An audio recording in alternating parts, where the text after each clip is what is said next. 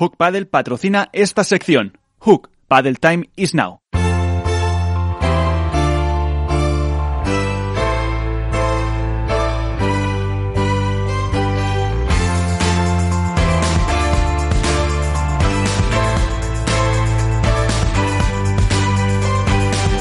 En esto es Paddle, comienza el debate.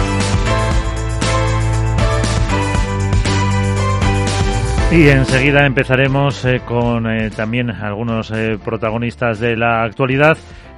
por cierto, veía esta mañana que hay una nueva exhibición de World del Tour en, en, Bélgica en verano en Noque, una pequeña ciudad. Será del 27 al 29 de agosto, tres eh, días para, para esa exhibición, para llevar eh, a este país eh, algunos de los jugadores. mencionan pues a Paquito, a Dineno, a Sofía Araujo y Eli, las Martas, Lamperti y Coello, como algunos de los nombres que, que estarán ahí.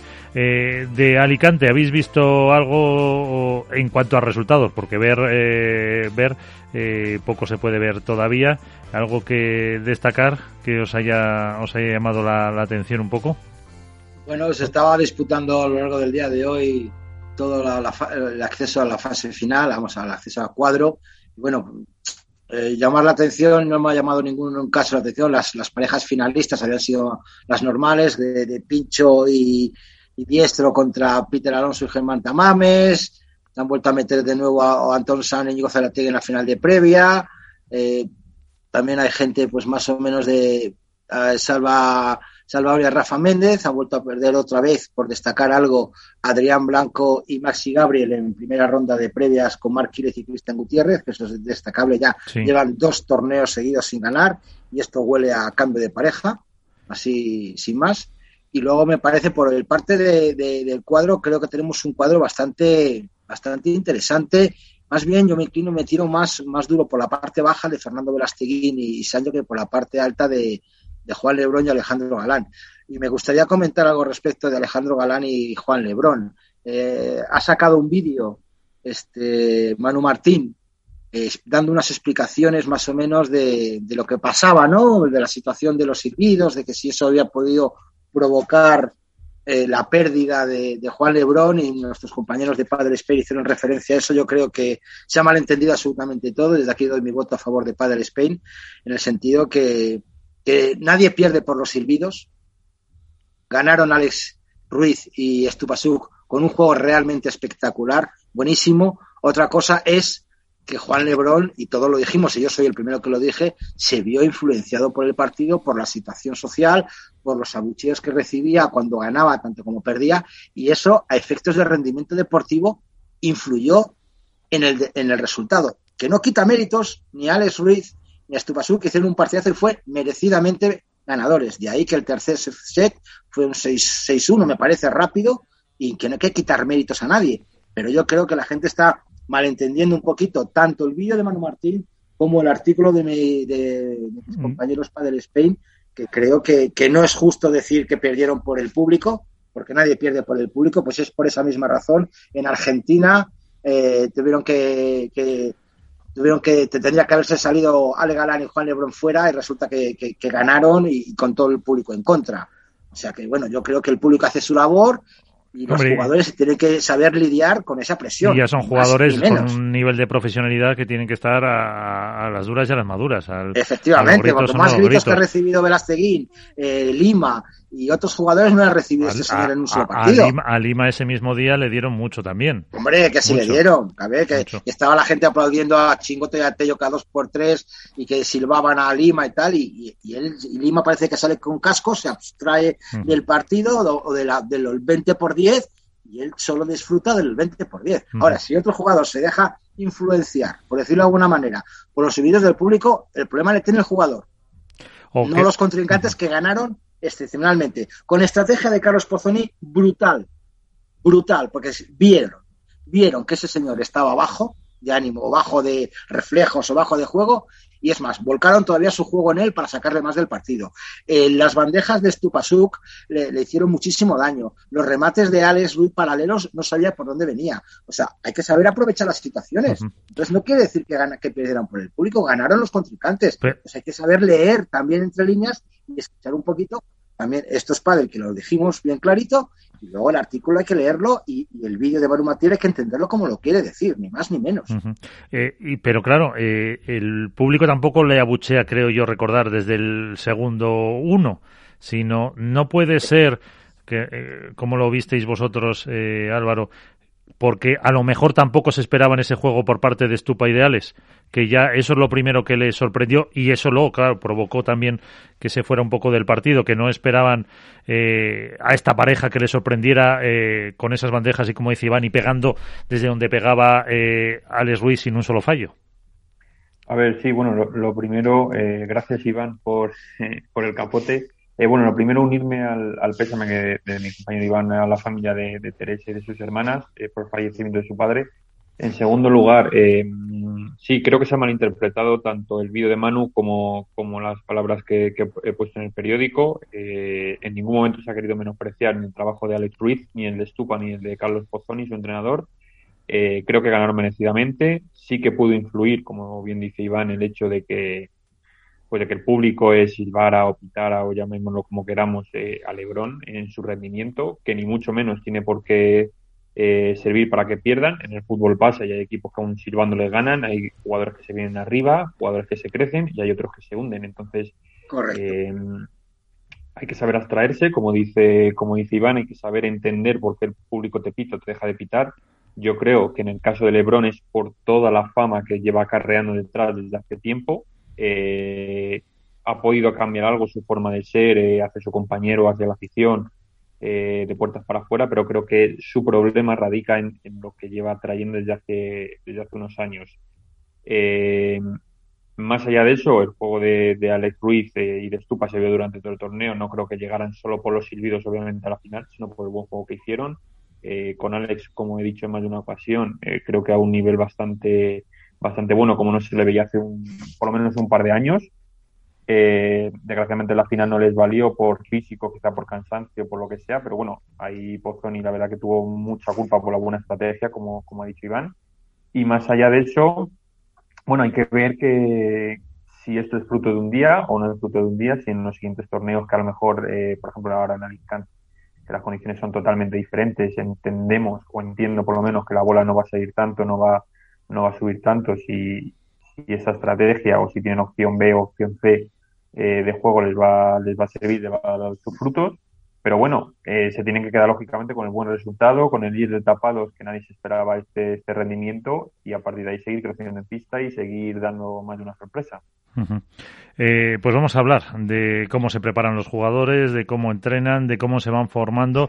Tenemos con nosotros eh, a Paco Lozano, es el director técnico de la Academia M3. Eh, Paco, ¿qué tal? Muy buenas noches.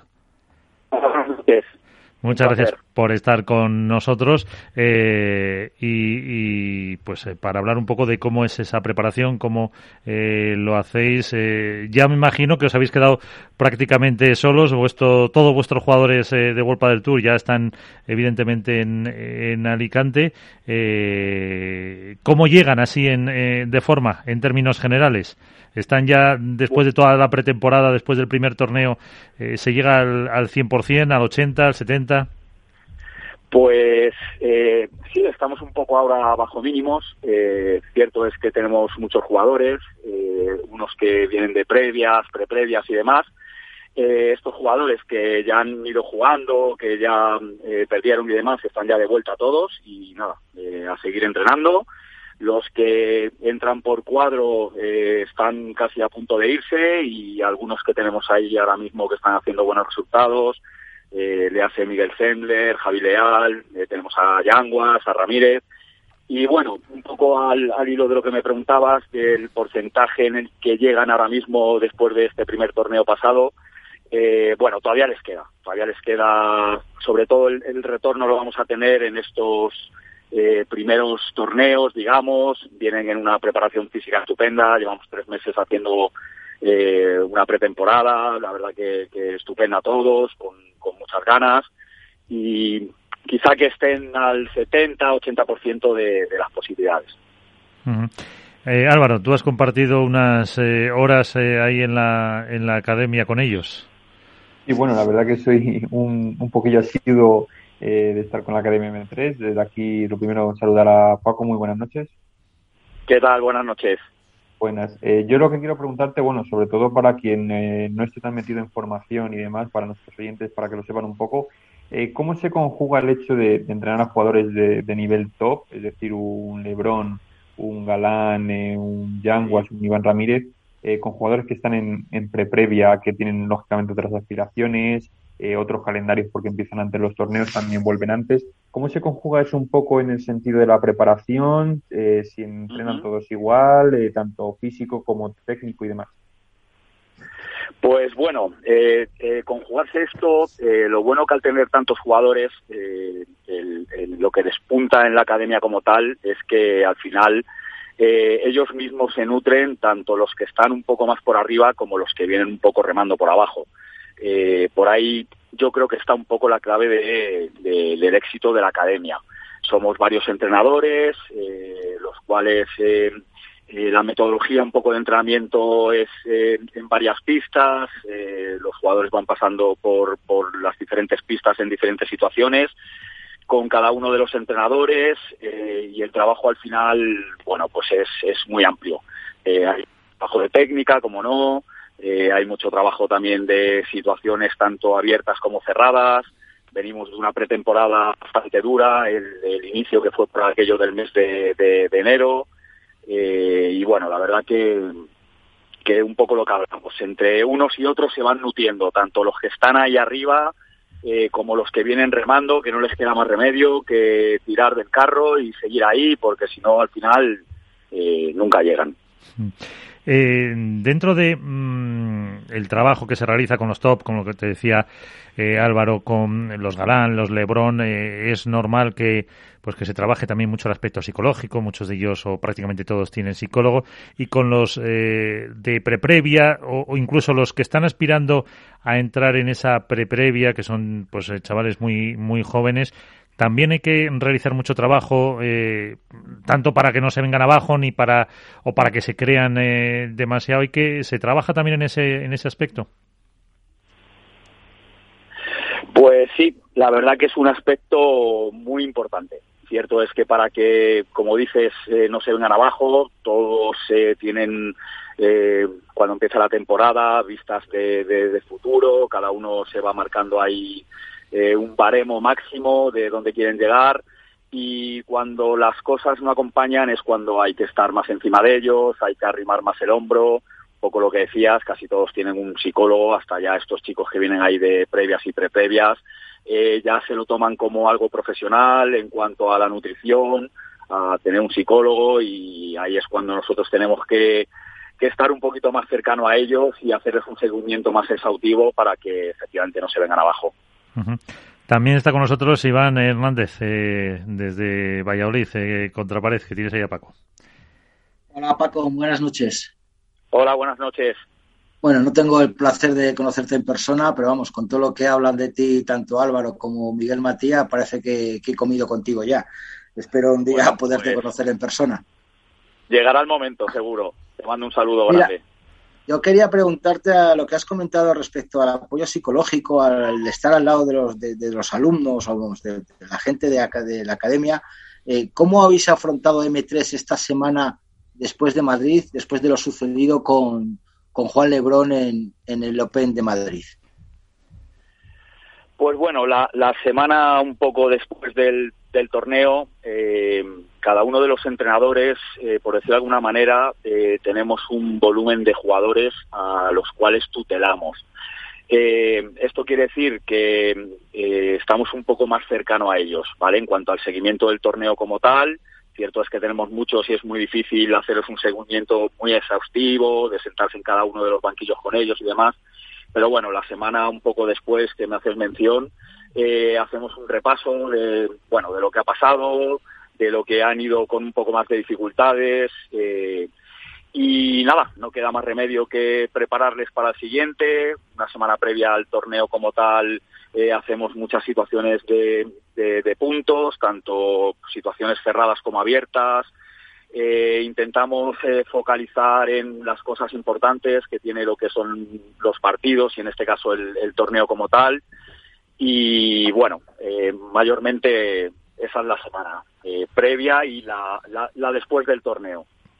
Sí, pero me refiero centrándonos un poquito en el jugador que estamos hablando de Juan Lebrón, eh, que lo hemos visto pues que ha estado bajo, que tuvo problemas con en el público en la pista. Eh, ¿Cómo se reenfoca un jugador top número uno del mundo eh, para que vuelva a estar otra vez centrado en sí mismo? ¿Qué trabajo habéis realizado o, o cómo habéis enfocado la semana específica de este jugador?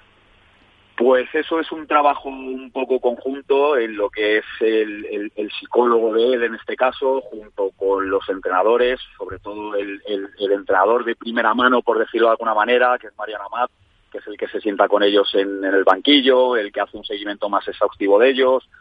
Y es nada, eh, sentarse, salirse un poco de pista, poner todas las cartas encima de la mesa, un poco, eh, bueno, todo lo que, lo, que ha pasado, es desenmascarar todo y a partir de ahí, nada, eh, apoyarle, eh, estamos aquí para ello y nada, lo bueno que tenemos es un gran número de entrenadores, gran número de jugadores, que entre todos ellos remamos para salir de las malas y que de las buenas todo el mundo siempre arrima el hombro. Así que ya te digo, sobre todo sentarse, salirse un poco de pista y poner todo encima de la mesa y a partir de ahí eh, empezar a enfocar lo siguiente que viene, que esto no para, no da mucha tregua. Claro, porque eso eh, de mm, el tener la posibilidad de entrenar muchos jugadores, en ese sentido, eh, es también para los entrenamientos, eh, supongo que mejor que, que, si entrenan pues dos, tres parejas solo a la hora de incluso de, de utilizar sparrings, vamos a decir, similares a lo que se puedan encontrar en cuadro para analizar diferentes situaciones de juego, ¿no?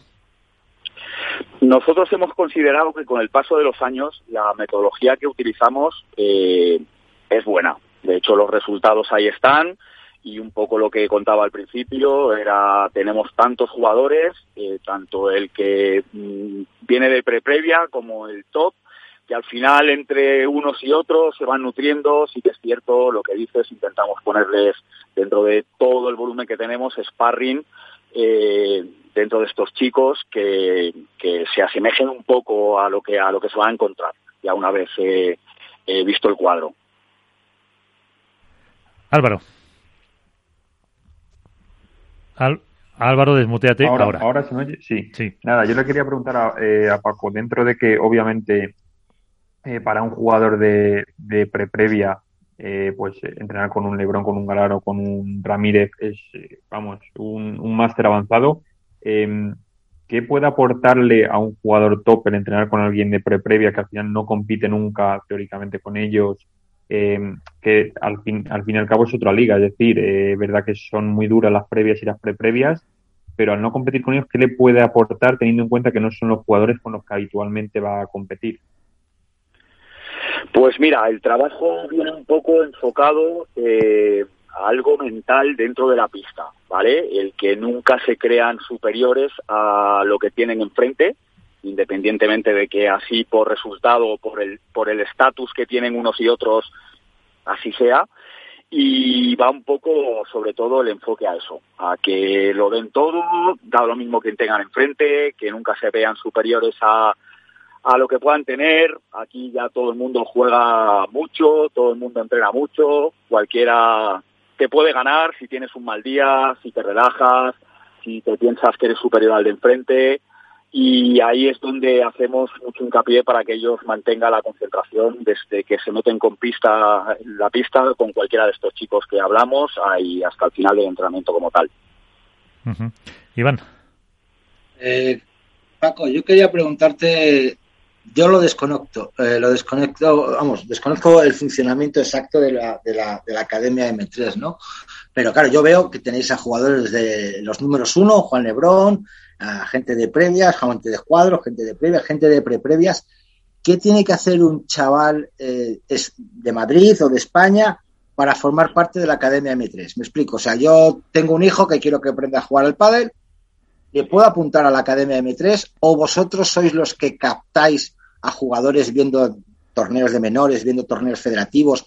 ¿Tenéis ojeadores por, por toda España para, para decir, oye, mira, mm, no sé, Iván, que tú estás en Valladolid, te mueves por Castilla y León, échame un vistazo a los menores de Castilla y León y mira a ver si hay alguno que pueda ser bueno para la Academia M3. ¿Cómo funciona eh, ese engranaje? O sea, uno puede apuntarse ahí a aprender clases de pádel normal y luego ya ir subiendo o vosotros sois los que captáis a los jugadores para luego ya promocionarles becas eh, cómo funciona pues mira esto viene un poco más enfocado a una de las partes de la pregunta que hacías. Eh, yo en este caso soy el director de, de, la escuela de la academia M3 y entrenador de la academia. Eh, entonces chicos que efectivamente quieren acceder a, a la academia como tal les hacemos una prueba de nivel, indudablemente. O sea, no dejamos a nadie fuera, pero sí que es cierto que según el grupo de entrenamiento eh, de diferentes niveles, ahí podemos meter a un jugador o a otro. Va enfocado un poco a eso. La gente que quiera acceder, o bien porque quiera de primeras aprender a jugar al padre, o que ya venga de, de competir a nivel comarcal o a nivel nacional, le hacemos una prueba y una vez hecha la prueba, por ahí ya le vamos dando un poco el enfoque. Tenemos desde una escuela base, amateur, por decirlo de alguna manera, hasta ya lo que hablamos de lo, de lo más top. Entre esas franjas de lo más top y lo amateur, tenemos muchos grupos de entrenamiento de chicos de competición. En este caso tenemos, eh, hemos ido, la verdad, eh, subiendo en cuanto al número de jugadores y tenemos hasta cinco, cinco turnos diferentes a lo largo del día. Y va un poco más el enfoque eso. No tenemos demasiada capacidad ahora como para tener un ojeador, que sí que es cierto que estamos siempre alerta, estamos siempre al tanto, de que si alguien nos pregunta, en torneos de aquí de la Comunidad de Madrid, de menores, siempre hacemos porque tenemos chicos y jugadores que compiten, intentamos, bueno, en mayor o menor medida acompañarles, estar un poco pendientes, ver efectivamente otros partidos de otros chicos, o bien porque no lo hayan hablado, pero sobre todo va un poco en, en, eso, en la gente que quiere entrar, que quiere formar parte de la academia, se pone en contacto con nosotros y por ahí ya les vamos dando opciones. Es que eh, Iván se te ofrecía de coach, de bueno, de, de scouting, eh, ahí en Valladolid. Para... Está claro. No, no, que me parece bien porque al fin y al cabo funciona, según estoy entendiendo, Paco, corrígeme, por favor, eh, es una escuela de pádel, como todo el mundo conoce la escuela, una escuela de pádel de forma habitual, lo único que tiene su parte profesional, ¿no? También puedo decir aquí eh, la escuela de pádel de Gustavo Prato o de Claudio Girardoni, que tiene gente de gente de escuela normal, de discapacidad, de gente de previas, y luego tiene los top. Pero claro, yo voy ahí, el concepto de academia eh, no es lo mismo que el concepto de escuela, entiendo. Entonces, y aparte, al ser vamos a decirlo bien claro, es eh, la élite de la élite, o sea, el top es M3 de toda la vida, de hace tiempo, ¿no? Cuando estaba con Estrella Dan, ahora se han separado, pero bueno, pues claro, yo, eh, la pregunta era esa, que si vosotros también, joder, veis, vais tenéis cantidad de torneos en Madrid, incluso el mejor torneo de España, que es el campeonato de menores, pues chico, tú ves, tú como director técnico de, la escuela, vas al campeonato de España y ves a un chico de, Cáceres con, con 13, 14 años que, que, que dices, este va a llegar, a lo mejor os acercáis vosotros a ese chico, a esos padres, decir, oye, este chico lo vemos con futuro, queremos becarle, queremos ofrecerte nuestros servicios. Que se había, ¿Ha pasado eso alguna vez? Ha pasado eso, exactamente. de hecho, ¿algún nombre que, podamos saber? Pues hay chicos que vienen con nosotros desde pequeños. En este caso, Iván Ramírez, Ale, Galán también es uno de, de los primeros que, que, bueno, que empezó a entrenar con nosotros, cuando lo que tú haces mención, en la Fundación DAN, que, que era el director Jorge Martínez, eh, y a partir de ahí, pues un poco, según estos chicos... ¿De fuera de Madrid eh, alguno, Paco? ¿El qué, disculpa? De, fuera, de, Madrid. De fuera de Madrid, pues eh, mira, se ha venido a entrenar con nosotros, que mm, me imagino que sabréis, eh, Leal, Javi Leal, él es gaditano, eh, se ha venido a entrenar con nosotros en, cuerpo y alma. Sus padres han apostado por él en hacer el traslado a la residencia aquí a Madrid. Eh, nosotros hemos apostado por él, indudablemente, porque pensamos que, va a llegar, está, está cerca de ello. Eh, Miguel Yanguas es otro caso que también es de fuera y bueno, nos están viniendo también bastantes chicos extranjeros como todos sabéis, esto está cogiendo una expansión que no tiene fin, no tiene límites, por lo menos eh, en los tiempos que ahora estamos eh, viviendo, y están viniendo muchos chicos también de fuera. Pues, eh, a ver, eh, bueno, Miguel Yanguas, muy buenas, ¿cómo estás? ¿Qué tal? ¿Cómo estamos? Te ha mencionado Paco y has ido a aparecer tú por ahí. Ahí lo escuchaba Paco, justo me uní. ¿Cómo estáis todos? Muy bien. Aquí con Iván, con Álvaro. ¿Este tiene futuro Paco o no, no apostamos por él? A- ahora que no te escucha. Miguel está muy cerca, muy cerca de, de lo que buscamos y de lo que él efectivamente, donde él quiere llegar. Eh, él lo sabe, estamos haciendo ahí un trabajo laborioso con él, bueno, igual con el resto de chicos, y bueno, es una apuesta nuestra y una apuesta de él, indudablemente, también de, de venirse a entrenar con nosotros, como no. Pues no sé si estará cerca, pero yo el jueves pasado eh, vi que intentó sacar la bola por 3, 7, 8 o 10 veces y no consiguió ninguna. ¿A que sí, Miguel? Que no es mentira. Es verdad, es verdad. Es verdad. Hizo intentos para aburrir. Pero, es, pero no, nada, ni una vez. Ahora la segunda parte que hay que decir que lo estaba haciendo con una sartén. Con- una sartén y pequeñita. Es verdad, me acuerdo, Miguel, lo Pero bueno, muy pero bien ahí. sí. No, pero nada, la verdad que com- como dice Paco, ¿no? Eh, yo estoy muy contento de entrenar con M3, bueno, yo estoy ahí con, ahí con Paco, con Jorge, con Mariano, con Miguel Gómez, con Ángel, bueno, y la verdad que ha sido un grupo fantástico, sí es verdad que mucho trabajo les doy, soy un latazo a veces, ya me conocen, o sea que tienen un gran trabajo ahí conmigo, pero bueno, muy contento del trabajo que están haciendo conmigo, creo que se implican al máximo día a día y bueno, y más o menos eh, cada día estamos allí, mañana y tarde, eh, y la verdad que muy contento con el trabajo que van haciendo y bueno, se ve reflejado un poco los resultados que estamos consiguiendo con Iván, que también está ahí con, conmigo y, y bueno, y este año eh, la verdad que hemos dado un salto en cuanto a entrenamiento, ¿no? Entonces la verdad que muy, muy contento. Sé que tienes prisa, que mañana tienes partido por la mañana, creo que es. Eh, así que te dejo solo una pregunta con Iván y una con, con Álvaro No, López. tran- tranquilo, tenemos tiempo, Miguel, no te preocupes. A ver, eh, Iván. Bueno, eh, Miguel, sobre todo felicidades por el campeonato, por el torneo de Madrid. Creo que, que fue todo. Ya no soy, ya no eres sorpresa, por decirlo de alguna manera. Eh, aparte de que te puedes poner una medalla, ¿no? Eres el, habéis sido tanto Iván y tú el, el desencadenante de la primera ruptura de World del Tour, rompiendo la pareja de Maxi y Adrián, ¿no? Sí, bueno, eh, la verdad que también hay que decir que, bueno, hicimos un partido redondo eh, en los de final contra ellos. Creo que, bueno, hicimos todo lo que hablamos previamente, que eso, bueno, eh, es muy fácil muchas veces hablar y plantear un partido, pero bueno, ponerlo a- en práctica y hacerlo tan a la perfección muchas veces es muy, muy complicado. Y creo que ese día salió, eh, lo hicimos bien, hay días que, bueno, no salen y días que salen, ese día salió y, y bueno, y, todos nuestros puntos fuertes y sus puntos débiles los subimos, los subimos a utilizar. Eh, bueno, sí es verdad que muchas veces hay cambios de parejas que bueno, no pueden estar cómodas. Eh, sí que se, se notó que creo que tanto Tito como Maxi no estuvieron compenetrados a su 100%, entonces bueno, pues muchas veces se toma esa decisión, ¿no? Para buscar el, el- el mejor rendimiento de cada uno. Entonces, bueno. eh, ¿Tenéis contacto, verdad que, bueno. Miguel, tenéis contacto con la Academia M3 a lo largo de los torneos para que os orienten un poquito en función del partido que vais a tener? Porque yo entiendo que, por ejemplo, el partido eh, muy emotivo, creo que fue por, por parte de los cuatro jugadores con Arturo y Miguel, porque Sí. con Miguel has jugado el Campeonato de España, con Arturo has, has disputado mundiales, la relación que tienes con esos dos jugadores es más que amistad, creo que más que amistad, es, más, brillante. ayer habéis, com- ayer habéis comido juntos, lo sé. Estamos, estoy ahora Eh, mismo con él. Pues fíjate, Eh, con, estamos con compartiendo Arturo. Hay unos días juntos con Arturo, sí. Aquí Pues lo tengo bueno, da- a mi izquierda. Dale, Eh, bueno, pues dale recuerdos de nuestra parte que sabéis que estáis bendecidos. ¿no? Vosotros Cada los vez que habláis- bendecidos. cada vez que, que habláis con, con, con, Capital Radio, salís bendecidos. Eh, yo creo, la pregunta es, ¿mantenéis contacto eh, habitualmente o de forma eh, extraña o a veces con la academia a lo largo de un torneo para que os puedan orientar, os Sí. puedan ayudar? Exacto, ¿En algo? diariamente. Al final estamos en contacto todo el día, eh, hablando de los ejercicios que podemos hacer eh, cuando estamos fuera de la academia, sobre todo, por ejemplo, que hemos, nos hemos quedado, llegamos un pelín ante Alicante para, bueno, para entrenar, eh, y creo que, bueno, planteamos eh, diferentes ejercicios, porque ya Jorge está Mario está de Madrid, entonces, bueno, planteamos ejercicios ahí con ellos.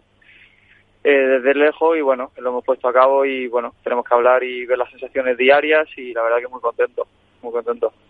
Y el primer partido que tenéis este World Padel Tour en Alicante es realmente duro contra Silingo Díaz, ¿Qué, Sí, que planteado? un desafío grande.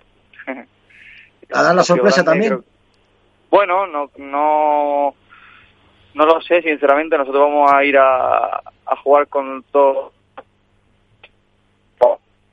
el partido en terreno. Son dos jugadores que tienen mucha experiencia y creo que, eh, bueno, todo el mundo sabe de la capacidad que tienen de darle vuelta a los partidos, de cómo plantear los partidos. Son jugadores muy estratégicos, que se posicionan muy bien que bueno, va a ser un partido muy duro. Tenemos que estar perfectos para ganarnos bien eh, y hacer todo lo que toca bien y bueno, ahí podemos tener oportunidades. Bueno, Eh, entre que pero vais a hacerlo bien, tenéis buena estrategia y vais bendecidos por Capital Radio, ya tenéis un punto a favor. Eso, eso, ahí tengo un punto a favor. Pero No. bueno, ahí luego hay que dos puntos si, que si son ganáis, espero que nos dediquéis, hagáis algún gesto de unos cascos o algo para dedicaros la victoria o algo. Bueno, lo que pasa, no lo veremos. Nos ponemos unos auriculares en la Eso, foto. eso, eso. Eso, eh, no te preocupes, que en el resumen de World del Tour en algo lo veremos. No Sí, pero fíjate que No luego, sé le- luego les toca con Estupa y con Alex, o sea que, que el cuadro el cuadro no ha sido fácil, ¿eh? No, no. No, nuestro cuadro es, es mortal, pero bueno, hay que son los partidos que bueno que nos van a hacer crecer, yo creo, ¿no? Estos Ujú. partidos. Entonces, bueno, yo creo que tenemos que aprovecharlos como, bueno, eh, un poco vista al futuro eh, y bueno, y poner todo en práctica lo que estamos entrenando y bueno, y si sale, sale y, y bueno, eh, y veremos a ver qué tal. Vamos a entrar ahí con todo y estamos muy concienciados de lo que tenemos que hacer. Ahora ya eh, lo que tengamos enfrente van a ser durísimos, eh, bueno, ver cómo plantean también el partido. Pero vamos, van a estar al 100% ellos. Álvaro. Nada, y una preguntita muy rápida para los dos. Eh, un saludo, ¿qué tal, Miguel? Sí. ¿Cómo estás, Álvaro? ¿Qué tal? Placer. Nada, yo, pregu- yo preguntar lo primero a, a Paco, eh, ¿qué crees que le falta, no para dar el salto ya definitivo porque ya lo ha dado, pero así a, a Miguel para ese quizá ese pequeñito impulso para ya meterse definitivamente en, en las rondas finales en cuestión de técnica o táctica? Y Miguel, ¿qué crees tú que te falta más allá de que yo sé que eres un poquito perro en la parte física, te cuesta un poco y a veces ahí perreas un poco cuando, cuando no mire el entrenador, pero ¿tú qué crees que te falta a ti personalmente para terminar de, de dar ese salto cualitativo que por calidad tienes, obviamente? Vale. Va Paco primero, ¿no? Sí, hombre, es- así te piensas la respuesta para lo del perreo ese, Claro. Para el físico. Bueno, lo del físico. Paco. Pues voy a, voy a ver si sé contestaros esto lo más acertada posible. Yo creo que mm, lo que tienen que hacer es seguir trabajando como lo están haciendo cada día. Tienen que creérselo, que es bastante importante, no verse inferior a ningún rival y salir a la, a la pista a darlo todo, como suelen hacer, independientemente de lo que tengan enfrente. Por supuesto, lo que hablábamos, eh, cuadro muy duro, lo que tienen ahora. Aquí juega todo el mundo ya excelentemente, todo el mundo compite muy bien y sobre todo creérselo, no verse inferiores a nadie y creer en el trabajo y el día a día. Y los frutos están cerca. A ver, eh, Mike. Qué bueno. Sí, yo estoy de acuerdo con Paco. eh, la verdad que sí, yo creo que hay que poner en práctica todo eso que ha dicho Paco y también le añadiría el, el ser un poco más constante en el día a día. Yo creo que tengo que entrenar un poco mejor porque es verdad que hay días que entreno muy, muy bien, pero hay días que entreno, bueno, o que tardo un poco más en activar. eh, entonces yo creo que tengo que ser un poco más constante en el día a día, ¿no? De lunes a, a domingo y, ahí es cuando vamos a pegar el salto, ¿no? En la parte física es verdad que este año he mejorado mucho, creo que le he puesto y le he dedicado más horas ahí con con Pablito, el, Pablito Cabrera de la academia, eh, pero creo que tengo que subir un punto más y bueno, y eso creo que creo que va a marcar la diferencia porque como dice Paco, todo el mundo está excelentemente preparado, todo el mundo compite bien y creo que la, la pequeña diferencia es lo que va lo que va a marcar a cada uno, ¿no? Entonces, bueno, eh, sí es verdad que el físico es lo que está predominando y bueno, hay que empujar un poco más. Iván, por ejemplo, te pongo un ejemplo, él siempre está entrenando de una manera muy constante, puede tener días malos o días buenos, pero trabaja de una manera mucho más constante que la mía. Entonces yo eso es la, la- el cambio que yo veo de, estar en casa a estar en Madrid, ¿no? Eh, y bueno, creo que es lo que tengo que mejorar y, y estoy en ello, ¿no? Entonces, bueno, sumando a lo que ha dicho Paco, eso es lo que las claves para un poco estar ahí Con las, con las máquinas arriba. Bueno, pues eh, te veremos, porque tienes ese combate con Silingo, después sale Ruiz de Estupa y después ganáis a Sanio y Vela. Es un camino fácil, yo creo. bueno, hay que hay que ir partido a partido, a ver qué tal y bueno, eh, a ver qué tal el primero, vamos a ir con todo y a ver qué, qué pasa, ¿no? Pues ya con muchas ganas de entrar. Bueno, pues, eh, señor Yanguas, eh, que muchísimas gracias por atendernos, que te volveremos a molestar más veces este año y, eso, mucha suerte para mañana. he dicho que jugáis por la mañana, no jugáis el tercero de la tarde. Paco, un abrazo a todos. muchas gracias por invitarme. Espero, espero volver pronto y nada. Eh, a ver si hacemos pronto una a los jóvenes, todos juntos, ¿eh? Eso es, mira. Apuntarla. Ahí, eso, ahí, ahí está la invitación, muy buena. Pues eh, muchas pues gracias. un abrazo muy fuerte a todos, ¿eh? muchísimas gracias. Mucha, y, mucha suerte, Mucho. Sí. Pues, eh, una de las grandes, eh, yo creo, más que, Paco, ya para terminar contigo también, más que promesas, ya realidades, casi se puede decir. Sí, está claro. Ya hemos ido viendo con el paso del tiempo que ya es una realidad. Son una pareja que ya están ahí, van solventando bien cada una de las jornadas y bueno, ahora es cuando tienen que empezar a madurar un poco con lo que con lo que estábamos hablando ya con este este tipo de, de puesta en escena este tipo de partidos eh, parejas ya muy duras y aquí es donde ellos van a coger ya el, el punto de madurez que, les falta. Eso es. Eh, y en ese sentido es importante que mm, puedan trabajar eh, las dos, eh, porque hay muchas parejas que, pues evidentemente están separados, los muchos de los topes lo hacen, pero en esta edad es importante que su pareja esté con ellos en el día a día, en el entrenamiento para coger esos mecanismos, esos empastes, o como la temporada es larga y hay muchos partidos, da más igual. Pues nosotros pensamos que es bastante importante. Al final, el día a día de una pareja, el entrenar juntos, eh, esos momentos de, bajón, de que no saben las cosas, el apoyo el uno con el otro, de los entrenadores por detrás. Y bueno, de hecho, un poco lo que hablábamos antes, eh, Miguel, Miguel en este caso se vino con nosotros a entrenar. Iván Ramírez, eh, otro chico que llevamos hace años, entrenan juntos todos los días eh, Javier y Miguel Sembler, luego tenemos chicos de, de, preprevias que entrenan juntos también con nosotros.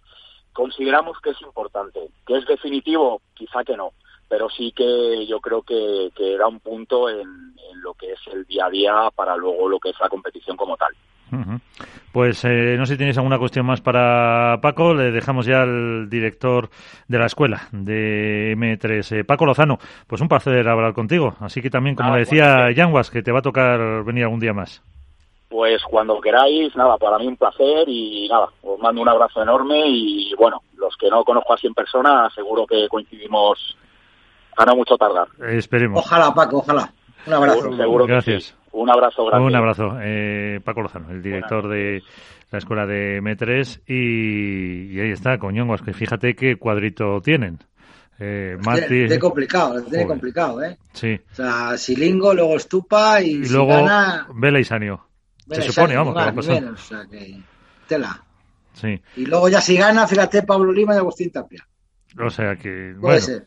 Sí, sí, sí, sí. bueno, yo creo que de, que de, estos partidos son los que más aprenden los chavales, ¿no? Les, son los primeros que les gusta jugar con, con, sus ídolos, al fin y al cabo, Silingo y Mati Díaz llevan muchos años en el mundo del pádel. Eh, Mati Díaz, un referente de, dentro del pádel español, hay que decirlo que es español, y Silingo, pues un referente también del pádel argentino, con muchísima experiencia. Y yo creo que estos partidos son los que los, los chicos disfrutan, entran a, a saber que no tienen nada perdido, y todo por ganar. O sea, si pierden, entra dentro de la normalidad, no pasaría nada, aprenderían de sus errores, visualizarían el partido y lo que dice Paco, pues luego dentro de la academia volverían a, analizar ese partido, a ver qué es lo que ha pasado y a, mejorar. Y si ganan, está claro, pues es un paso, un paso más en su carrera, una sorpresa más y esperemos no poner la etiqueta a Yanguas de, de rompedor de parejas. Porque eh, Hombre, yo creo que a lo mejor tenemos ya también nosotros que dejarnos de sorprender si cualquiera de estas parejas eh, va avanzando, que, que no sea ya tanta Nos falta acostumbrarnos a eso, Miguel, nos falta acostumbrarnos. Hemos vivido durante muchos años, y Álvaro lo puede corroborar, eh, siempre los mismos. Eh, a partir de cuartos de final, octavos de final, siempre los mismos. los, los Sánchez, los Alemandi, los Tapia, vamos ahora, bueno, no los Tapia, pero hemos tenido siempre a gente de toda la vida, a Francisco, a Paco Navarro, a Ramiro Moyano, a, Juan Martín Díaz, entonces bueno, ahora están irrumpiendo, que es lo, lo comentábamos en el torneo la semana pasada, estas jóvenes parejas que, que, rompen con, con lo habitual y nos falta acostumbrarnos a verlo y empezar a poner, a decir que son sorpresa, pues decir, han ganado. Punto. No, al final, eh, lo que dice Iván, a ver, el relevo generacional es lógico. Eh, Vela, por mucho que queramos, no va a estar siempre ahí. Mati Díaz, eh, Siringo, eh, Nerone, eh, otros jugadores no van a estar siempre ahí. Em, puede ser que, por un lado, el relevo generacional eh, se dé por que ellos se retiren y porque sí tengan que aparecer otros jugadores, pero yo creo que en este caso quizá, eh, no sé si decir que lo han acelerado, pero sí que se han presentado con mucha fuerza. Es decir, hay una cámara de ahora mismo unos, podría decirte fácil, 10, 15 nombres, que más en chicos quizá que en chicas, eh, bueno, que están ahí, que yo creo, no te digo que lo han perdido el respeto, pero sí que llegan con mucha ilusión a los torneos, que tienen muchísima calidad, que es verdad que, en la mayoría de los casos han mamado el padre desde, desde pequeñitos y que, y que al final el, el hecho de que existan escuelas como M3, como otros, otras academias que hay, eh, en la que pueden entrenar todos los aspectos, pues les hace mejorar muy rápidamente.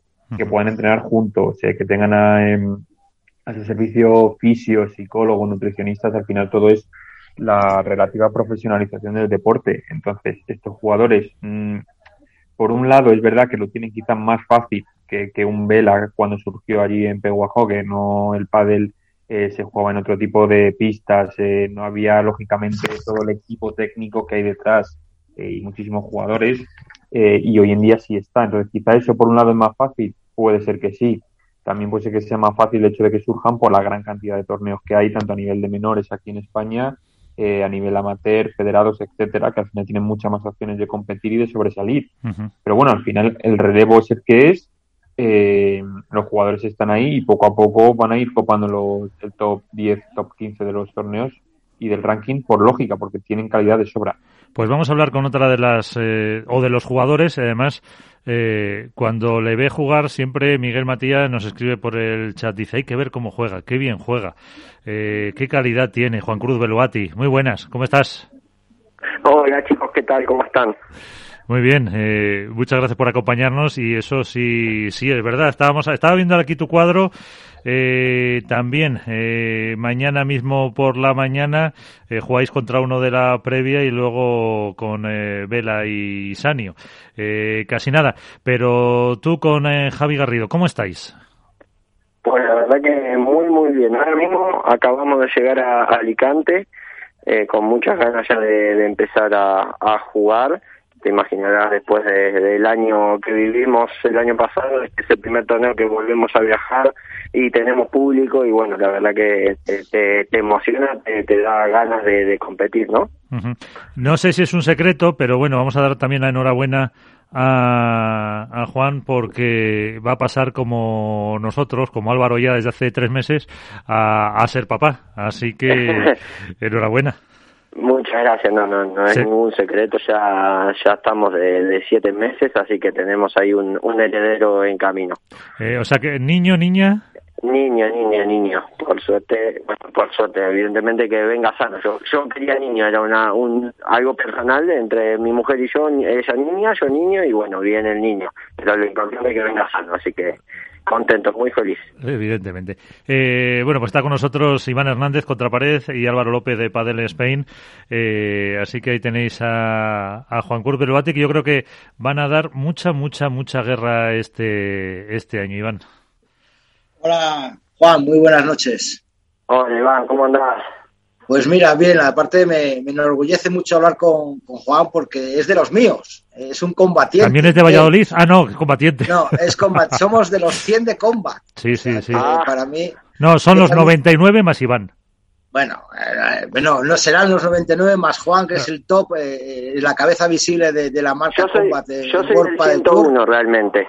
Ah. El 101, bueno, pues entonces... Yo soy el capitán, la, la... soy, soy el 101 el capitán general. No, la verdad que te digo, bueno, me parece genial que formemos parte del mismo equipo, apuesto que las marcas apuesten tanto por profesionales como vosotros, como por amateur como nosotros para divulgar la, la marca.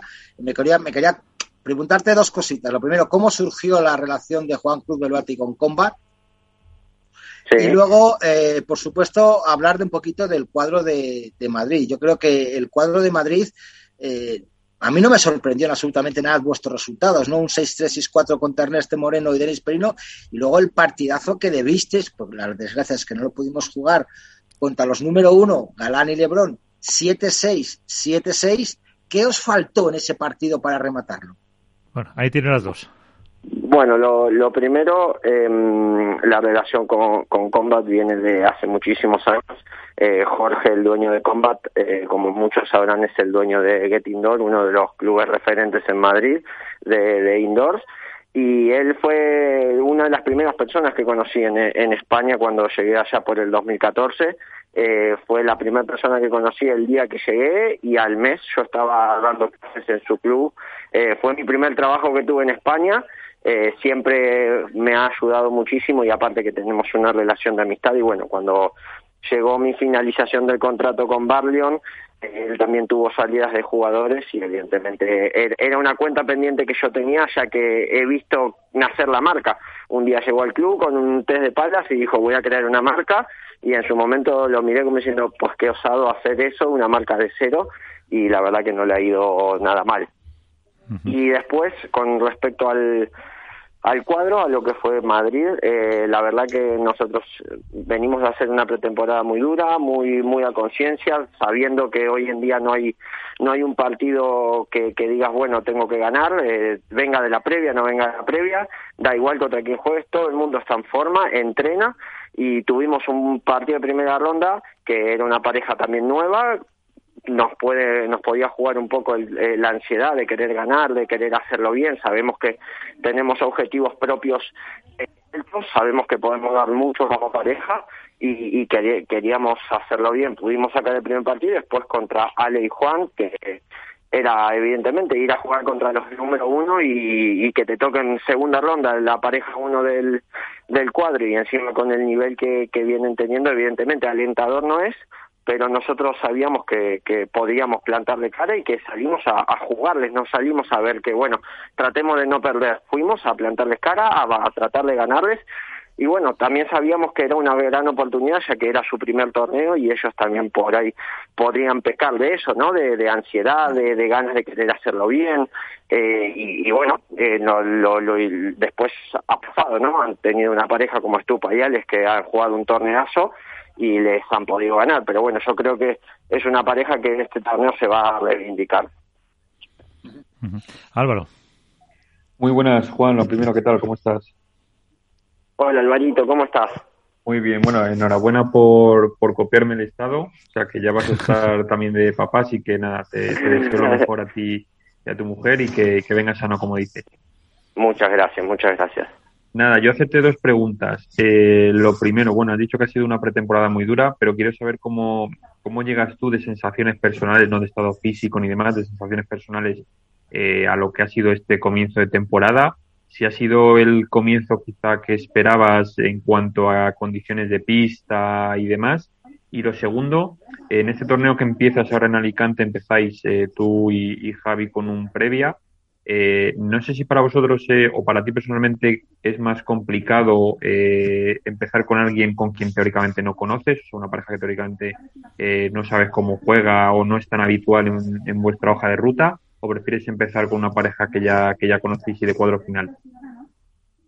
Bueno, mira, las sensaciones evidentemente son, son buenas porque ya te digo, venimos de, tres, cuatro meses de entrenar muy duro todos los días y después del primer torneo que creo que eh, cumplimos un poco nuestro objetivo que era ganar la primera ronda y la segunda ronda evidentemente tratar de ganarla pero pero competimos y estuvimos muy cerca y este torneo nos toca jugar contra una previa y personalmente eh, para mí eh, me parece un partido más complicado que si te toca una pareja de cuadro. ¿Por qué? Por el primer motivo es que ellos ya están compitiendo ellos llevan ya un día o dos, depende de dónde vengan, porque a veces se pueden venir de la previa, y ya llevan dos, tres partidos encima que evidentemente a ellos los perjudica porque vienen cansados quizás, pero el ritmo de competición sí lo tienen, esas, esas sensaciones, esa adrenalina de competir, ya la mastican. Nosotros, cuando nosotros llegamos ahora, vamos a entrenar y mañana empezamos a rodar. Entonces yo prefiero una pareja que está en cuatro que va en las mismas condiciones que yo, no una que viene de previa ya con, con dos partidos encima, con confianza porque entra al cuadro, gana y eso es una motivación extra porque eso también me ha pasado en su momento, venir de previa y que te toque una pareja de cuadro y, y poder ganar, ¿no? A ver, tú has vivido las dos situaciones, de venir de previa a encontrarte una persona de cuadro a llegar a, ahora a encontrarte una de cuadro. Yo quería preguntarte, ¿cuál es el objetivo de la pareja Beluati y Garrido para este año? Mira, nuestro objetivo, evidentemente tenemos objetivos a corto, mediano y largo plazo. Eh, nuestro primer objetivo ahora mismo es, es evidentemente pasar la mayor cantidad de primeras rondas posibles. Eh, al estar fuera de las ocho, eh, ir, a ir a los octavos y evidentemente tratar de, de poder eh, ganar y, llegar a, a, la mayor cantidad de cuartos posibles y más a mediano largo plazo aspirar a en algún momento poder entrar dentro de las ocho.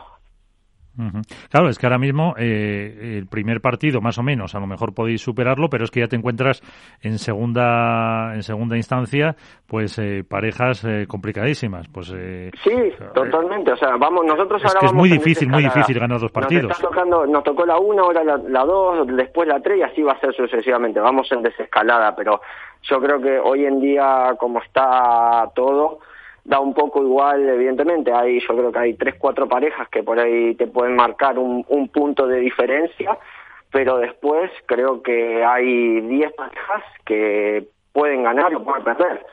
Eh, no, eh, hoy creo que está muy abierto lo, el tema de, llegar a las instancias finales. eh, y, y, con Javi, ¿cómo te va eso de ser el, el viejo de la pareja?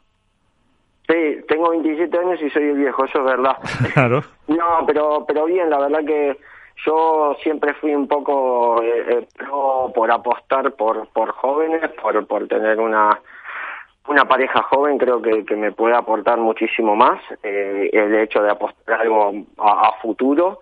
Eh, y con Javi la verdad que nos, no nos conocíamos, pero evidentemente en estos meses hemos tenido mucho más vínculo, mucha más relación y la relación en pista es muy buena, afuera es genial y, y yo confío mucho en el potencial que él tiene y sé que, que vamos a poder dar mucha guerra.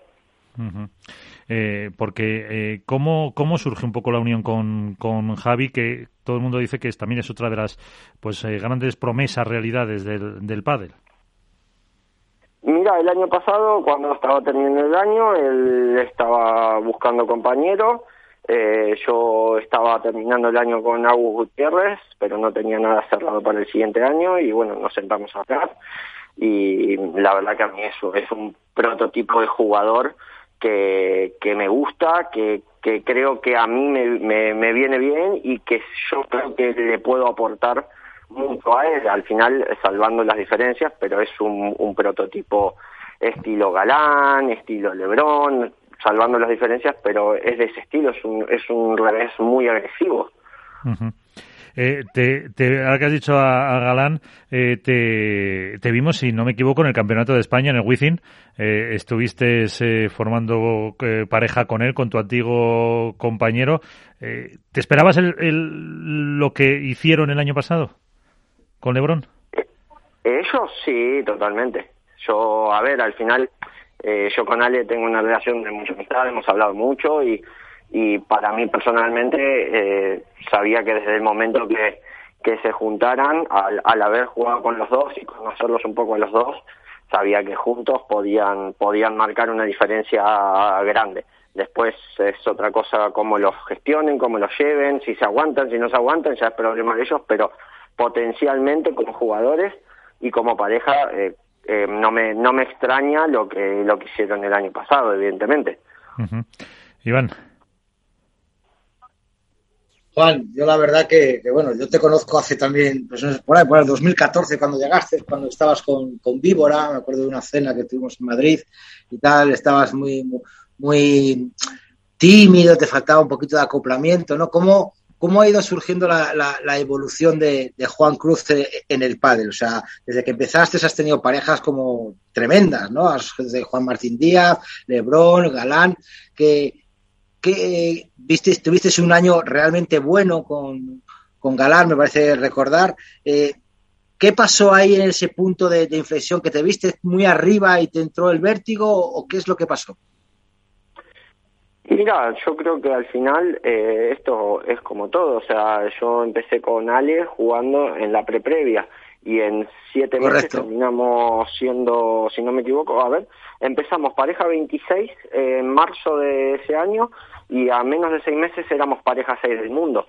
En, en seis meses y eso creo que fue mérito nuestro, no no tuvimos ninguna ayuda, ninguna ventaja, fue mérito nuestro, pero después también creo que hay que ser consciente que Ale iba, era obvio que iba a pegar una evolución muy grande y, y lo iban a llamar y en ese caso lo llamó Mati Díaz y creo que también hay que ser consciente que, que en ese momento todavía y sigue habiendo hay, siempre hay, hay jugadores que están más consagrados que tienen experiencia y que siguen jugando en la élite del pádel no entonces en ese momento yo me pongo en el lugar de Ale y si me llama Mati Díaz eh, le voy a decir que sí. Y en mi caso como amigo eh, también lo, lo, lo he apoyado porque sé que para su crecimiento como jugador era una buena oportunidad no y después con Lebron también, o sea, al final son, yo he tenido la suerte de jugar hoy con los dos que son número uno del mundo, eh, como, como pareja, y, y tanto como uno como el otro, de, nuestra separación, al final luego van a jugar con jugadores que,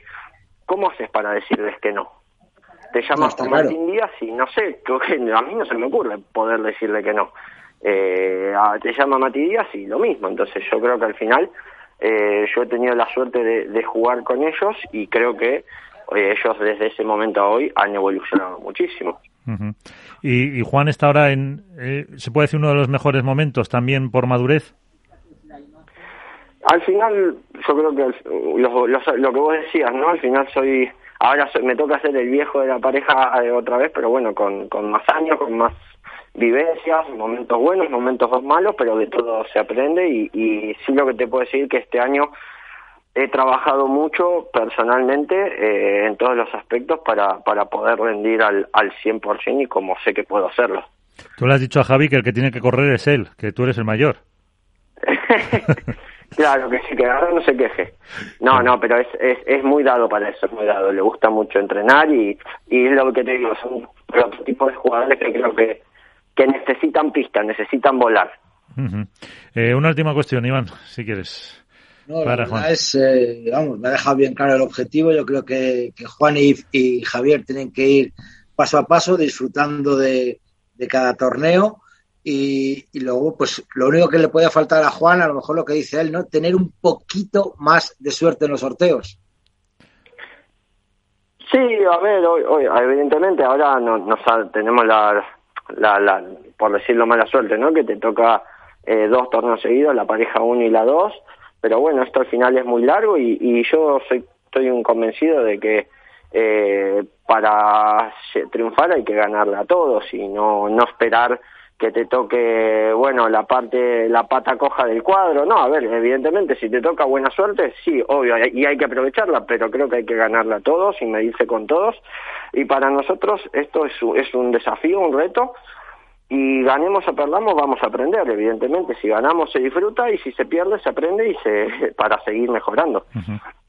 Evidentemente. Pues eh, Álvaro, si no tienes... Eh Nada, para Juan Cruz lo despedimos, deseándole mucha suerte para mañana con ese enfrentamiento y luego que sea que sea lo que Dios quiera, como se suele decir con el siguiente, pero vamos, que seguro que vais a dar mucha guerra. Un placer volver a hablar contigo, cuídate mucho, lo que te decía al principio, enhorabuena y que hablaremos. Bueno, chicos, muchísimas gracias. Cuídense mucho ustedes también. Muchas, gracias. Un pues, abrazo. Hasta pues, luego. También desde Alicante, Juan Cruz eh, Beluati, que juega mañana en el tercero de la mañana contra pues eh, los que vengan, eh, que ahora mismo no me lo sé, de, de la previa, que es un jugador que es bastante, bastante técnico, con muchas ganas y que lo vimos, si te acuerdas Álvaro, formando pareja con Ale Galán en el Campeonato de España, en el Wizzing. No, la verdad que a mí la unión con Ale Galán, bueno, es verdad que no es no World del Tour, es el Campeonato de España, pero bueno, había grandísimas parejas me sorprendió sobremanera su, su rendimiento. No voy a ser yo quien descubra, lógicamente, eh, las cualidades de, de Beluati, eh, jugando en la derecha y controlando el juego, pero la verdad que, que me sorprendió el hecho de que, de que rindió un nivel fabuloso. Eh, bueno, llegaron a la final y estuvieron cerca de, de ganar, pero, pero vamos, que Beluati yo creo que tiene todavía, aunque diga que con 27 años es el veterano, tiene cuerda para rato. Y yo espero que con Javi Garrido, que a mí es un jugador que personalmente me parece que tiene unas condiciones eh, brutales, o que con Javi Garrido vuelva a esos niveles de hace años y vuelva, volvamos a verle en la parte final de los torneos. Con Javi Garrido me acuerdo que hablamos el día eh, que estaba preparándose para hacer la, bueno, la selectividad, que viejo soy, la EBAU, eh, y, que a lo mejor, eh, no sé, Iván Álvaro, se esperaba un poquito más de, de él, que rompiera un poquito más. Eh, y ahora a lo mejor se queda un poco, entre comillas, tapado por, por los Coello, Ramírez, Yanguas que hemos, que hemos tenido.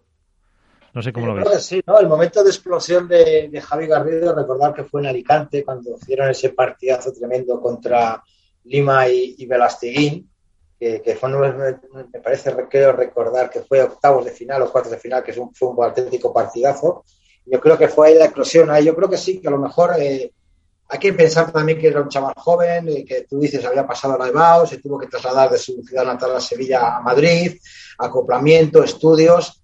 Quizás sí se puede esperar un poquito más. También el cambio físico que ha tenido Javier eh, ha sido brutal este último año y todo eso hay que, hay que ensamblarlo. No es, no es fácil el, el desarrollo físico con el desarrollo técnico y luego lo que, lo que hemos hablado, ¿no? El, el tener una pareja constante, que a lo mejor Javier sí que puede ser de pareja más más a largo plazo, no a corto plazo, para que pegue la, la, explosión. Pero bueno, yo creo que es una de las revelaciones, es campeón del mundo, es también, una, parece que es un año más, creo que, que Arturo Coello y Ramírez y tal, creo que uno o dos años más. Pero bueno, yo creo que, es una de las promesas y que, seguro que va a estar ahí arriba muy pronto. Enseguida llega el momento más esperado de la semana, como se dice, que es la porra. Eh, pero antes, ¿habrá que hacer algún apunte del, del, cuadro de chicas o de la competición de chicas después de todo lo que pasó en el, eh, en el Open de, de Madrid eh, con ¿Se puede volver a la, entre comillas, normalidad con ver a las Martas, a, a Ale y a Yema ahí, ahí arriba? ¿Qué creéis? Hombre, yo, yo por lo menos espero que, que mi querida Eli y Sofi eh, den un pasito adelante. No tuvieron suerte en el, en el torneo de Madrid. No sé si, eh, lógicamente, por el tipo de pista que no les venía bien. Supongo que en Alicante les vendrá un poquito mejor, sobre todo a Eli. Eh, yo creo que sí, que al final se va a ver un torneo un poco más eh, regular o más dentro de la estadística de lo que de lo que esperamos todos o de lo que por lo menos el ranking dictamina. Y bueno, eh, no sé si habrá momentos para la sorpresa como Tamara y, y Delphi que, llegaron a una parte muy alta del, del torneo. Pero bueno, eh, al final, si esto sucede, mejor que mejor para el espectador, para nosotros y al final para el padre, que siempre hay alguna que otra sorpresa.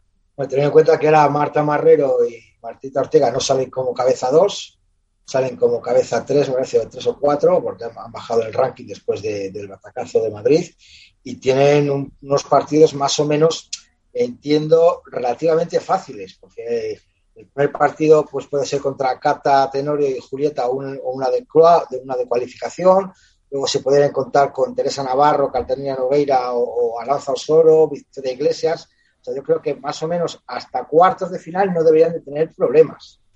Ahora luego ya se pueden encontrar en semifinales con Gemma y Alejandra, que ahí puede ser otro, otro sí, cantar. ¿Sabes? Y luego por la parte de abajo, pues bueno, Lucía y Bea más o menos tienen un cuadro también accesible, aunque pueden encontrarse con alguna piedra en el camino, como dices tú, con Delphi y Tamara, con Cecilia y Carol, con Alba y, y, y Carmencita Villalba, incluso con Pati Yaguno, que el primer partido Alba Galán y Carmen Villalba contra Virginia Herrera y Patricia Yaguno, para mí es un partido de cuartos de final, no es de 16 avos, ¿sabes? Mm. Y luego ya, por la parte de abajo, pues ya, ya nos llegan la Salayeto, eh, y que lo tendría más o menos fácil hasta encontrarse en cuartos de final con Paulita José María y Ariana Sánchez, que se han clasificado ahora como pareja 2, que puede ser uno de los partidos importantes, pero ya estamos hablando de cuartos. Yo creo que en 16 avos alguna sorpresa habrá, porque siempre hay que apostar por ello, pero bueno, esperamos ver a, a, las habituales, por decirlo de alguna manera, que esperamos que también llegue ese cambio generacional que falta por llegar en el, en el femenino, Álvaro. Recordar que, que, no hay una pareja eh, incipiente femenina joven para que diga, aquí estoy, vamos, podemos hablar de... Hombre, Ari Paula, ¿no? Bueno, pero Ari y Paula ya llevan tiempo allá arriba, Miguel. Ari, Ari ya lleva ganando tres años torneos con Marcita Ortega en Santander, eh, con, con Alejandra Salazar, Paula José María el año pasado, vamos, con Caterina Logueira también hizo su finales, temporada y finales y un torneo en Madrid. Uh -huh. Pues bueno, pero creo que me refiero a, gente muy joven, por decirlo de alguna manera. El tipo Coello con 18 años, tipo Yanguas, eh, ahorita José María tiene es joven, tiene 21 años, es jovencísima, ¿no? Pero estoy hablando, pues no sé, lo que te digo, de una Carmen Coneaga, una Beatriz Caldera, una Esther Carnicero, más o menos que son la nueva hornada, porque dentro de lo que cabe el resto se pueden considerar también veteranas. Estamos hablando del Abreu, Tamara Ricardo Bueno es jovencita, Marta Talabán y Leonela Rufo, que vienen ahora mismo de ganar el, el mm. FIP de, la Nucía. Esa, esa, esa nueva savia es la que estamos a lo mejor esperando a que den ese pelotazo en el, en el femenino. Sí, como bien dice Iván, yo quizá pondría el foco, eh, bueno, lógicamente las que has comentado, pero sobre todo en, Bea Caldera y su compañera y, también, por ejemplo, en, Ari Cañillas, en Lorena Rufo también, a lo mejor, que pueden ser las que ahí sobresalgan un poquillo más eh, dentro de, esa, de ese compendio de jugadoras jóvenes. Pero más allá de eso, la verdad es que sí que el hecho de que a lo mejor el circuito femenino esté un poco más igualado no, no permite que, sobresalgan eh, tanta, tantos nombres como el masculino. Talento hay, por supuesto, de jugadoras jóvenes, pero quizá no terminan de llegar. No sé si también a lo mejor eh, influye un poco el formato en el que juegan ellas. Eh, juegan, por ejemplo, en, en pre previa suelen jugar el lunes y luego juegan el martes doble turno, el miércoles también suelen jugar doble turno. Entonces no sé si por ahí a lo mejor el formato también influye un poco en el que no terminen de sobresalir. Pero bueno, yo creo que sí, que hay talento joven, pero todavía le falta un, punto más de, cocción para que terminen de, romper. Bueno, pues vamos ya. Para esa porra se incorpora también Alberto Bote, la dormilona de As. Alberto, ¿qué tal? Muy buenas. Buenas noches a todos. Que solo viene aquí a poner su punto de calidad y se va. Sí, sí, sí. sí. estrella total, ¿eh? Última hora y no aceptaré ninguno, pero bueno, oye, ahí está. bueno, pues mira, pues eh, por hablar, empiezas. Que seguro que has estado preparándotelo. Eh, esa ha sido la, razón verdadera de no tener programa. Eh, a ver, yo creo que mm, Alicante va a ser una oportunidad para los para las parejas que no cumplieron, no sé si con los pronósticos, pero por lo menos con ese rendimiento que solían dar, tanto las nuevas como las de años anteriores, y mi apuesta en masculino. Voy a mantenerme firme, Galán Lebron, creo que fue una piedra del camino nada más para los, números uno, y, apuesto esta vez por Gemma y Ale, también en el femenino. Eh, todos pensábamos que iban a hacer, no sé si, no sé si mejor, porque tuvieron unas rivales muy duras y por eso cayeron, pero sí que eran claras candidatas a la final y probablemente al título, y me extrañaría que en Alicante se les escapara, la verdad. Bueno, se ha mojado Alberto, ha cogido a los dos número uno y ya está. fácil, ¿eh? Lo fácil, ¿eh? Seguro, eso no tiene mérito, Bote. Bueno, por lo menos escucha, escucha a ver al oráculo de Valladolid, a ver qué... Pues mira, yo voy a apostar de nuevo por Sancho y Vela en masculino y en femenino me voy a tirar esta vez por Ari Sánchez y Paula José María. No, tampoco está mojado mucho Iván, ¿eh? Bueno, ya tampoco está. tampoco está mal. A ver, eh, Álvaro. Mira, yo en chica voy a ir, ahí voy a ir sobre seguro y voy a ir a, por las Martas, porque creo que a lo mejor las condiciones de Alicante a Martita Ortega le pueden le pueden venir mejor si no sale a lo mejor tanto la bola y puede controlar un poco más el juego. Y en chicos, eh, pues mira, como yo siempre voy ahí al despiste un poco, eh, voy a apostar por, aunque ojalá ganen, pero lo veo complicado, Javi y Uri. Ah, mira. Yo me tiro a la piscina. Los del Atleti ya sabes, Igual que, somos así. Es valiente. Bueno, ahora que, ahora que os vais a ir de la liga, que os vais a ir a la Superliga esa de los ricos, ya, veremos a ver. veremos a ver.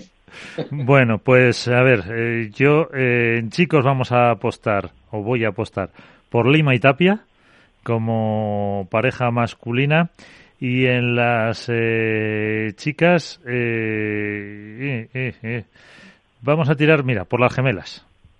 Vamos a ver si las Alayeto dan las, las sorpresas. Eso es. Oye, yo, eh, Miguel, yo, si me permites, me gustaría comentar una cosita ahora que ha entrado Alberto. Eh, lo primero, me gustaría felicitar a Alberto por el artículo que hizo en la Dormilona de las sobre cuando no esté vela. ¿no? Me gustaría preguntar a, Alberto, eh, sobre todo, cómo pensó en, ese artículo y, por supuesto, si está contento con la repercusión que, que ha tenido ese artículo para, para él para el periódico y para el mundo del padre. yo, vamos, no, me esperaba esto eh, para nada. Gracias, Iván, lo primero. Es un atraco a mano armada, ya lo sabes. Totalmente, totalmente. No, viendo a alguien como, como tú me, me hace especial ilusión que, que me felicites o que te gustara, vamos. Eh, ¿Cómo lo pensé? Pues un poco realmente vino una conversación con, con todos vosotros, que fue, hubo un mensaje dentro de todos ellos que fue el que me hizo eh, tener un hilo, ¿no? Argumental por el, por el que tirar y fue un poco analizando cuando estábamos el, el domingo eh, la final. Entonces, bueno, pues surgió un poco de ahí, ya que ya algo que alguna vez sí que había querido plantearme, pero quizá me faltaba, me faltaba el saber cómo hacerlo. Y fue un mensaje de, de un componente de estos padres, concretamente el que me hizo tener ese hilo argumental para poder para poder tirar para adelante. Y luego repercusión, pues la verdad es que ha sido espectacular. O sea, no, no voy a engañar. Hacía mucho, mucho tiempo, no sé si muy al principio, eh, que tenía tan, que un artículo se convertía eh, en viral. No me puedo quejar del... del hasta el propio Velasteguín te puso un mensaje en Twitter, ¿no? Sí, sí, sí, sí, sí, sí la, supongo que, o, bueno, lo interpreté como positivo, ¿no? Al final, porque era una cara así un poco como de sorpresa o de incredulidad y demás.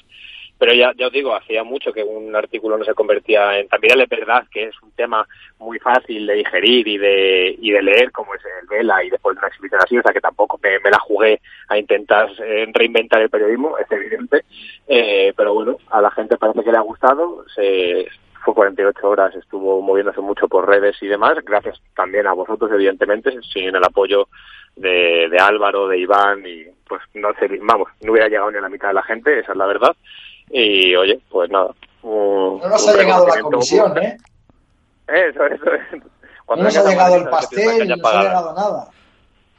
Nada, oye, al final yo creo que lo, lo importante de esto es que, que se conozca más, si no se conocía suficiente, o se valore más la figura del Vela. O sea, quien lo escriba, quien sea el vehículo transmisor, que en este caso he sido yo, como en otros tantos ha sido pues Nacho o ha sido para el Spain o para el WordPress, eh, creo que es lo de menos. Al final somos un vehículo para que la gente pondere más todavía una figura, en este caso como puede ser la, la de Vela, que me parece que, aunque hablamos mucho de él, nunca somos, todavía no somos totalmente conscientes de la trascendencia que tiene que el pádel pueda disfrutar de una persona como de un jugador y una persona además también como es Fernando Velasteguín por todo lo que engloba dentro y fuera de la pista. Para mí eso es lo importante. El resto, pues oye, yo me alegro mucho, evidentemente, pero creo que eso es lo importante. En estos casos pasa muchas veces que te das cuenta de, de lo que eh, supone y de la importancia que tiene cuando no lo tienes. Eh, cuando ya a lo mejor se retire, mucha gente se echará las manos a la cabeza. Artículo de, de lectura recomendada.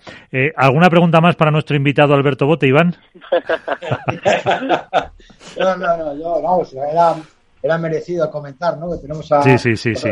tenemos al nuevo Nacho por decirlo de alguna manera, que tanto echamos de menos, pero yo creo que ese artículo además creo que salió en el momento adecuado, eh, en el día adecuado, después de, vamos a decirlo por enésima vez, ¿no? Del renacimiento de, de Vela en un, en un, partido, en un torneo, del partidazo que hizo, que para mí sigo diciendo que fue el MVP, no fue Sancho, pero yo creo que ahí nos damos cuenta exactamente lo que dice Alberto, lo que retrató en el artículo, que nos vamos a dar cuenta de lo que es Vela como cuando no esté, lo que has dicho tú, Miguel, cuando pierdes una pareja o pierdes a alguien querido, te das cuenta cuando no lo tienes. Y aquí nos vamos a, por más que digamos que siempre aprendemos, que siempre nuestro grupo de WhatsApp, cuando retransmitimos o, vemos el padre los fines de semana, siempre estamos repetimos, somos repetitivos con Velano, qué animal, qué bestia, cómo lo lleva, cómo lo hace, o sea, vemos los, los WhatsApps de todos los fines de semana y, y parece que copiamos los, los, los, mensajes de un fin de semana a otro, ¿no?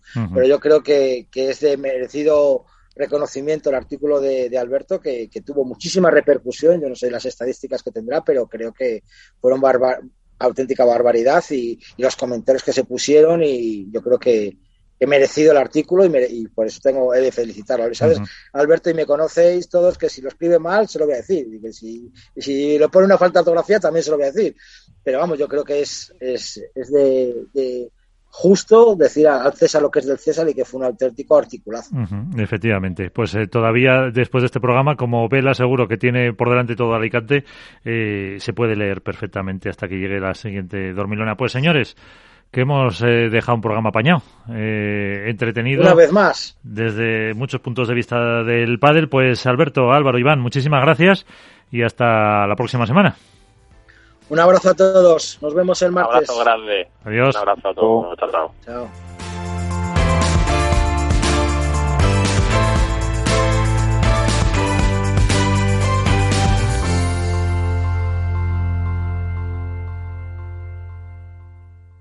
Hook Paddle ha patrocinado esta sección. Hook Paddle Time is now.